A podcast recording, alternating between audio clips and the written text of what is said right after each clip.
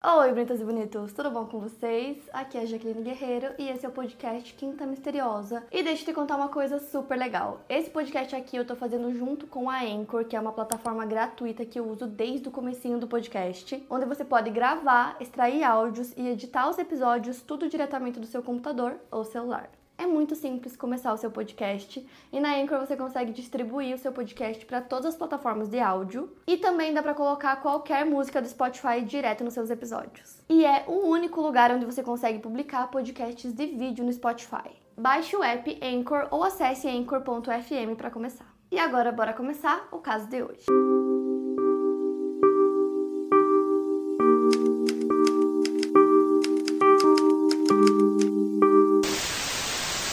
Daniel Craig Brophy nasceu no dia 26 de junho de 1954 e eu não consegui encontrar muito sobre a vida dele, mas eu encontrei que ele era um chefe e instrutor de culinária. Além de suas habilidades na cozinha, ele também era conhecido por sua generosidade com a comunidade local de pessoas em situação de rua. Pessoas próximas a ele dizem que ele possuía um humor seco e era conhecido por suas piadas. Ele também tinha outras peculiaridades, como fazer os alunos usarem luvas de forno quando se esquecessem de lavar as mãos ou fazê-los usar um sombreiro ou um chapéu de palhaço se esquecessem os chapéus de chefe. Então, indo direto para o caso, na manhã do dia 2 de junho de 2018, o Dan estava em seu local de trabalho, que era o Oregon Culinary Institute, a sudoeste de Portland, onde ele trabalhava desde 2006 como chefe e professor. Ele estava se preparando para as aulas do dia, então ele estava enchendo baldes de gelo e de água. Inclusive, o Dan era especializado em cogumelos, ele amava dar aulas. Até que naquele momento, alguém entrou na cozinha onde ele estava e disparou contra suas costas. Ele caiu no chão e levou um segundo tiro no peito. As balas acertaram sua coluna e também perfuraram seu coração. Cerca de 30 minutos depois, um dos seus alunos encontrou o seu corpo e chamou a polícia imediatamente. Próximo ao corpo estava a carteira do Dan. A polícia descobriu que nela havia todos os seus cartões de crédito, 70 e poucos dólares em dinheiro e também ele estava com o celular dele, um relógio, as chaves da caminhonete dele, que estava inclusive estacionada do lado de fora. Isso fez com que os investigadores concluíssem que não se tratava de um latrocínio e sim de um homicídio. A sua morte abalou profundamente a comunidade onde ele morava em Oregon, já que ele era muito querido por todos. A esposa do Dan, Nancy Crompton Brophy, ficou muito perturbada com a morte do marido. Um dia depois, ela postou no seu Facebook entre aspas: Para aqueles que são próximos a mim e sentem que esta situação merece um telefonema para mim, vocês estão certos. Mas eu estou lutando para colocar sentido em tudo isso agora. A Nancy descreveu seu marido como um homem que preparava jantares luxuosos para ela. Ela disse que ele gostava de cuidar de sua horta e criava perus e galinhas em seu quintal. A Nancy tinha um blog onde ela escrevia vários textos. Ela também era escritora, então ela escrevia muito, postava esses textos, esses contos, enfim tudo nesse blog dela. E ela já tinha falado e citado o Dan algumas vezes nesses textos. Em um deles, ela conta o momento que ela teve certeza que ele era o homem da vida dela. Ela disse que ela estava tomando um banho de banheira e que ela chamou por ele. E ele disse que estava preparando, tipo, uma tábua de frios com frutas, enfim. Ela disse que ali ela sabia que era ele, porque que homem que fazia essas coisas. Então, no blog, ela escreveu sobre isso e perguntou se era possível viver sem um homem como Dan. Então, parecia que eles eram muito felizes juntos, que estava tudo bem, que eles tinham um casamento feliz. Só que a polícia começou a suspeitar que a Nancy estava envolvida no caso. Eles começaram a suspeitar dela quatro dias depois, porque ela pediu para os investigadores escreverem uma carta e que nessa carta eles precisavam explicar que ela não era suspeita do caso e que assim com essa carta ela conseguiria pegar o dinheiro do seguro de vida do Dan. Então eles acharam muito estranho, muito suspeito, muito perturbador que quatro dias depois ela estivesse pedindo isso, então os investigadores se recusaram a escrever essa carta. Inclusive, falando um pouco mais da Nancy, ela trabalhou por mais de uma década administrando uma empresa de buffet e depois ela mudou de carreira, começou a vender seguros de vida e apólices do Medicare por comissão, enquanto também era escritora de livros. E ela revelou várias coisas para os policiais durante as conversas que eles tiveram. Ela disse que ela pensava frequentemente na morte. Inclusive, durante as conversas, eles perguntaram para ela se ela possuía uma arma e ela não é, mencionou que ela tinha uma ghost gun, que basicamente em tradução seria uma arma fantasma, que é uma arma de fabricação própria, então é como se fosse um kit que você compra e você monta a arma. Sendo assim, ela não tem número de série, ela não é registrada, então por isso que é fantasma, porque não tem como saber que essa arma existe. Eles perguntaram também o que ela estava fazendo é, na manhã em que o caso aconteceu e ela disse que ela estava em casa E aí ficou por isso, naquele momento eles decidiram começar a investigar um pouco mais a fundo sobre o passado da Nancy. E foi no decorrer das investigações que eles descobriram um post que ela fez no blog dela, sete anos antes do caso, em 2011, que tinha o título Como Matar o Seu Marido. Basicamente, nesse post, ela falava os prós e contras de cada método para cometer o crime, que é uma coisa extremamente bizarra. Então, por exemplo, ela fala assim que se for usar uma arma, talvez não seja a melhor escolha porque é muito barulhenta. Ela fala que se for usar veneno, se não for dosado da maneira correta, pode não dar certo. Ela também disse que um assassino contratado talvez não fosse a melhor escolha, porque se ele fosse pego pela polícia, ele poderia não ser leal à pessoa que contratou ele. E tem até um trecho que ela fala entre aspas: Eu acho que é mais fácil desejar que as pessoas morram do que realmente matá-las. Eu não quero me preocupar com sangue e miolos espalhados nas minhas paredes. E realmente eu não sou boa em me lembrar de mentiras. Nesse mesmo post, ela também cita alguns motivos para justificar a morte do marido, como por exemplo, motivo financeiro. Então ela fala assim que o divórcio, segundo ela, é muito caro, então só por isso já seria uma justificativa para cometer o crime. Mas ela fala que a desvantagem seria que a polícia já ficaria de olho na esposa e por isso ela precisava ser organizada, implacável e muito inteligente. Outro motivo seria pelo marido ter mentido ou enganado a esposa. O terceiro motivo seria pelo marido ter se apaixonado por outra. Em quarto, seria pelo marido ser abusivo, e em todos esses motivos, né, que ela justifica a morte do marido, ela fala como as pessoas poderiam cometer o crime. Então, com todas essas evidências, em novembro de 2018, aos 68 anos de idade, ela foi presa acusada de homicídio. O julgamento começou no dia 5 de abril de 2022 e demorou mais do que o esperado porque uma das pessoas envolvidas testou positivo para Covid e foi necessário pausar o julgamento para fazer o isolamento. E aí os promotores alegaram que o casal estava passando por dificuldades financeiras e sem saída para isso e que a Nancy teria matado o marido para retirar o dinheiro do seu seguro de vida que valia em torno de um milhão e meio de dólares. O Sean Overstreet, que é o vice-procurador distrital do condado de Multnomah, disse que a Nancy executou o que acreditava ser o plano perfeito. Todas as pistas que os detetives seguiam apontavam para Nancy. E mesmo a Nancy tendo escrito um post completo sobre como matar o marido, o juiz Christopher Ramras de Portland decidiu no primeiro dia do julgamento que não seria justo que os advogados do caso falassem sobre algo que ela havia escrito em 2011. Então os promotores explicaram que a Nancy escrevia livros, né? Mas ela não conseguia nenhum lucro com esses livros e ela queria ter um certo estilo de vida que ela não conseguiu ter casada com o Dan, no trabalho que eles tinham, eles não conseguiam ganhar o suficiente para ela conseguir bancar esse estilo de vida que ela queria. E por conta disso, ela arquitetou esse plano perfeito para conseguir pegar o seguro de vida dele e assim ter todo aquele dinheiro. Os investigadores também descobriram que a Nancy fez as reivindicações para 10 apólices de seguro. Ela também estava elegível para a equidade de sua casa e ela também tinha reivindicado uma indenização por acidente no trabalho, já que o Dan tinha sido morto no trabalho. O vice-procurador falou na declaração dele da abertura no julgamento que ele acreditava que a Nancy já estava planejando isso há muitos anos, que ela planejou todos os detalhes para cometer o crime, que inclusive ela planejava é, fazer tudo isso desde 2017. Segundo os promotores, o Dan estava feliz com o estilo de vida que eles levavam, ele era uma pessoa super simples, então para ele estava bom. Só que para Nancy não tava, então ela começou a ficar desesperada financeiramente, vendo que ela não estava ganhando o suficiente, que a carreira dela como escritora também não estava dando muito certo, então ela foi ficando com poucas opções. Outra coisa que eles citaram foi a questão da arma fantasma que eu expliquei para vocês, que ela fez essa compra dos itens para montar uma arma fantasma que não pode ser rastreável, porém ela não conseguiu montar essa arma sozinha.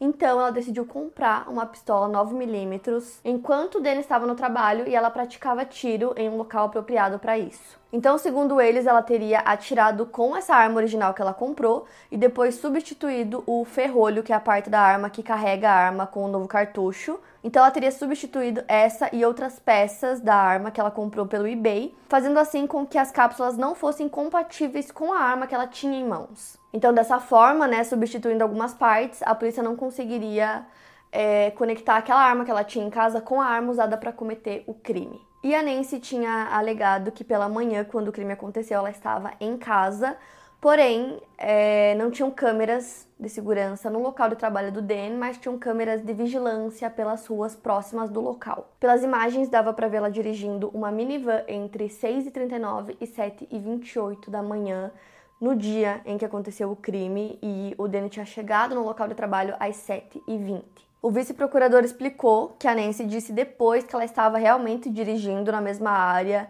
é, onde ficava o local de trabalho do Dan, durante o mesmo tempo em que ele foi baleado, mas que ela não se lembrava de estar atrás do volante. Ela disse que tinha esquecido completamente disso porque ela teve amnésia retrógrada desencadeada por trauma, depois que ela soube horas depois que ele havia sido morto. Então, essa foi a resposta da defesa. Já o vice-procurador disse que a explicação do álibi era muito confuso. Ele também voltou a falar sobre as alegações da Nancy de que a última vez que ela tinha visto o marido tinha sido naquela manhã, quando ele estava se dirigindo para uma pia com vazamento, e aí mais uma vez ele disse ao júri que o álibi dela não combinava. Ele falou entre aspas: A realidade é que a última vez que a Nancy viu o Dan foi quando ela ficou em cima dele e olhou nos seus olhos, enquanto ele respirava seu último suspiro de vida, paralisado e ferido. Ele ainda não estava morto. Então ela olhou nos olhos dele e puxou o gatilho uma última vez. Essa foi a última vez que ela o viu. Já os advogados de defesa da Nancy argumentaram que o que realmente tinha acontecido naquele dia era que o morador de rua tinha seguido Dan naquela manhã até o seu local de trabalho e lá ele tinha atirado nele.